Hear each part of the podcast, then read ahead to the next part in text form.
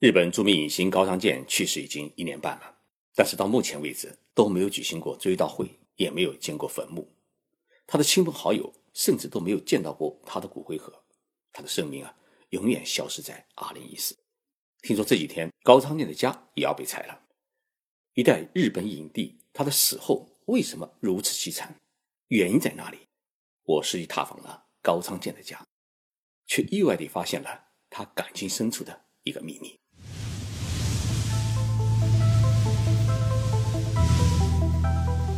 任你波涛汹涌。我自静静到来。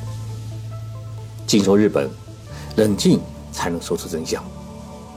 我是徐宁波，在东京给各位讲述日本故事。一早接到山川先生的电话，哎，他告诉我说高仓健的家要被拆了。山川先生呢是高仓健生前专属的摄影师。两天前，山川先生突然想起了高仓健，他觉得哎，我应该去看看高仓健。于是呢，他开车去了高仓健的家，哎，结果发现家门口贴了一张工程告示表，房子要拆了。听到这个消息，上泉先生就马上跟我打了电话，我们两个人呢约好了，就赶去高仓健的家看个究竟。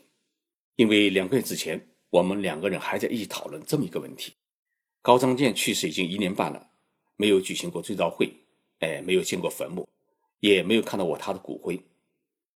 作为一代影帝，高仓健是该留下些东西，无论是对影迷，还是对于日本的演艺文化，都应该有一个永久的交代。譬如把他的家建成一个艺术馆或者纪念馆，供海内外的影迷们追思。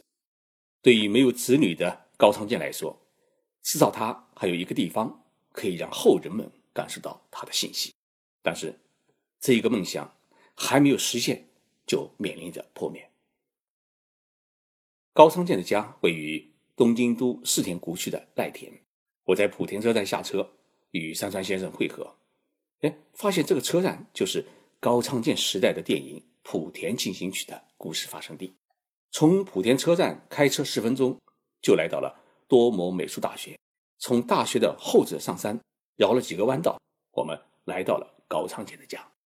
这是一个绝对安静隐秘的高级住宅区，除了一排排高大的树，很少能够看到人影。高仓健的家就在这么一个高台上，据说从那个高台可以看到静静流荡的多摩川。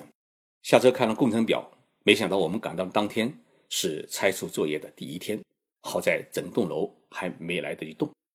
由于四周是高台，我们只能从马路上去仰视高仓健的家。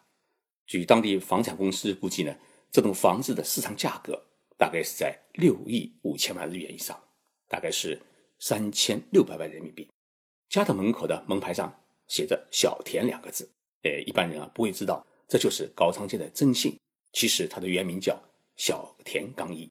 门虚掩着，里面能够听到人说话的声音。据说很少有人跨进过高仓健的家，包括与他深交的山川先生。我想。我今天再不闯进去，一生将永远无法看到高仓健家的真实。于是，我推门进去，边走边拿起相机拍。刚好有两位呢建筑工人，哎，他看到了我，看见一位穿着西装的男人进来，他们忙停下手来跟我打招呼。他们以为呢我一定是高仓健的亲属。我对他们说：“哎，这房子要全部拆吗？”他们说：“是啊。”我们也觉得有点可惜，应该保存下来。那么高仓健家里面不知还有什么人？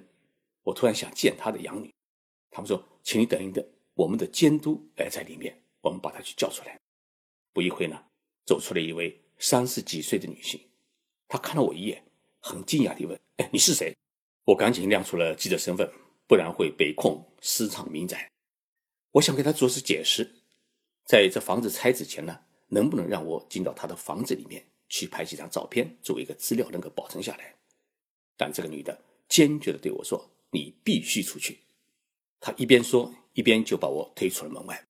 日本人心目当中有两个神圣的偶像，女的是山口百惠，她既是歌手又是演员，在演艺生涯最辉煌的时候，也就是二十一岁的时候啊，她嫁给了三浦友和，从此就回家相夫教子，不再公开露面。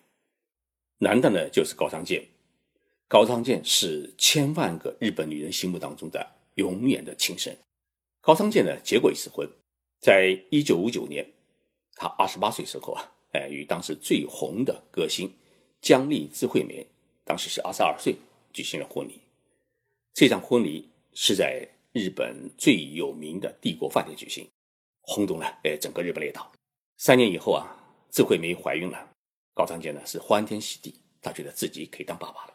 但是没有想到的是，智慧梅得了严重的中毒症，在医生的劝说之下，他不得不做了流产手术。失去孩子对于高仓健来讲是一个很大的一个精神打击。后来呢，智慧梅的姐姐又盗用他和高仓健的名义借高利贷，落下了四亿多的债务。再加上后来他们在东京城镇的家因为漏电呢而发生了火灾，整个房子全部烧。结婚十二年后。两人的婚姻呢，终于走到了尽头。虽然提出离婚的是智慧梅自己，但是真与高仓健分手以后啊，他终日闷闷不乐，而且经常酗酒。一九八二年，智慧梅在自己家中因为脑梗和食物呢堵塞了喉咙，她被窒息而死。死了以后才被助手发现，终年呢是四十五岁。智慧梅突然的孤独去世。让高仓健呢是十分的伤心。虽然两人呢已经离婚十一年，但是呢，高仓健似乎他永远觉得自己对不起智慧梅。在智慧梅的葬礼上，人们看到了高仓健赠送的花篮，但是呢，没有见到高仓健的身影。正当人们感觉到遗憾的时候，当灵车载着智慧梅的遗体驶往火葬场时，人们却看到了高仓健站在马路边。双手合十的身影。从此以后，高仓健他就不再结婚。但是出乎人民预料的是，在高仓健于二零一四年十一月因为癌症去世不久，社会上突然冒出来一个女的，自称是他的养女。对于这个养女的出现，日本社会是感觉到极大的震惊。据说这一名养女比高仓健小了三十多岁，以前呢也是一名二线演员，后来就住到了高仓健的家，帮他打理一切。两年前，高仓健因为癌症动了第一次手术以后啊，他就委托律师与这位养女呢办理了法定手续。这位养女也因此改姓小田。正因为有了这么一个法定的身份，所以高仓健去世以后，所有的后事都是由他决定。自然，高仓健的所有的财产也归这位养女处置。山川先生因为去停车，他没有跟着我进去高仓健家看一看。他看到我很狼狈的从高仓健家里面出来，哎，马上安慰我说：“啊，这栋楼在拆除之前能够让你进去看一眼，已经是很幸福了。”哎，我想想也是啊。上山先生陪着我沿着小山坡，哎，从各个角度一起观察了高仓健的家。最后，他告诉我，好像高仓健的前妻的墓就在这附近的寺院里面。我一听啊，就感觉到兴奋，连忙跟着他一起啊，哎，去他家周边哎找。哎居然也发现了一个叫法德寺的寺院，这个寺院不大，里面有一个很大的墓地。我们不敢惊动寺院的和尚，哎，又怕被赶出来，于是两个人大着胆子、提心吊胆，回着一座座墓看墓碑，希望能够找到江丽智慧美的墓。但是呢，我们兜了十几分钟，还是没能发现她的墓。哎，失望之际，我们准备离开。当我走下寺院的阶梯时，啊，我突然感觉到周边好像有一座女性的雕像。我回过头去看，夕阳下那女性的雕像发出了炫目的光辉。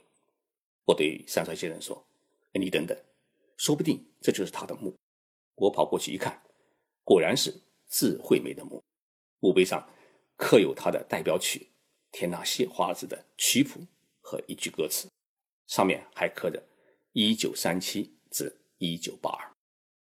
智慧美的墓与高仓健的家，我计算了一下，相距也就一百多米。这个家和这个墓为什么会紧挨着？这里面一定有很大的奥秘。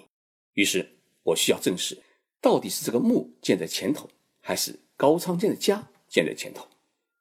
于是我就毫不犹豫地去按下了和尚家的门铃。当我跟和尚说明原委后，他告诉我，智慧美去世以后啊。他的墓是先落在我们的寺院里面。后来不久啊，高仓健就在这附近买了土地，哎，建了房子。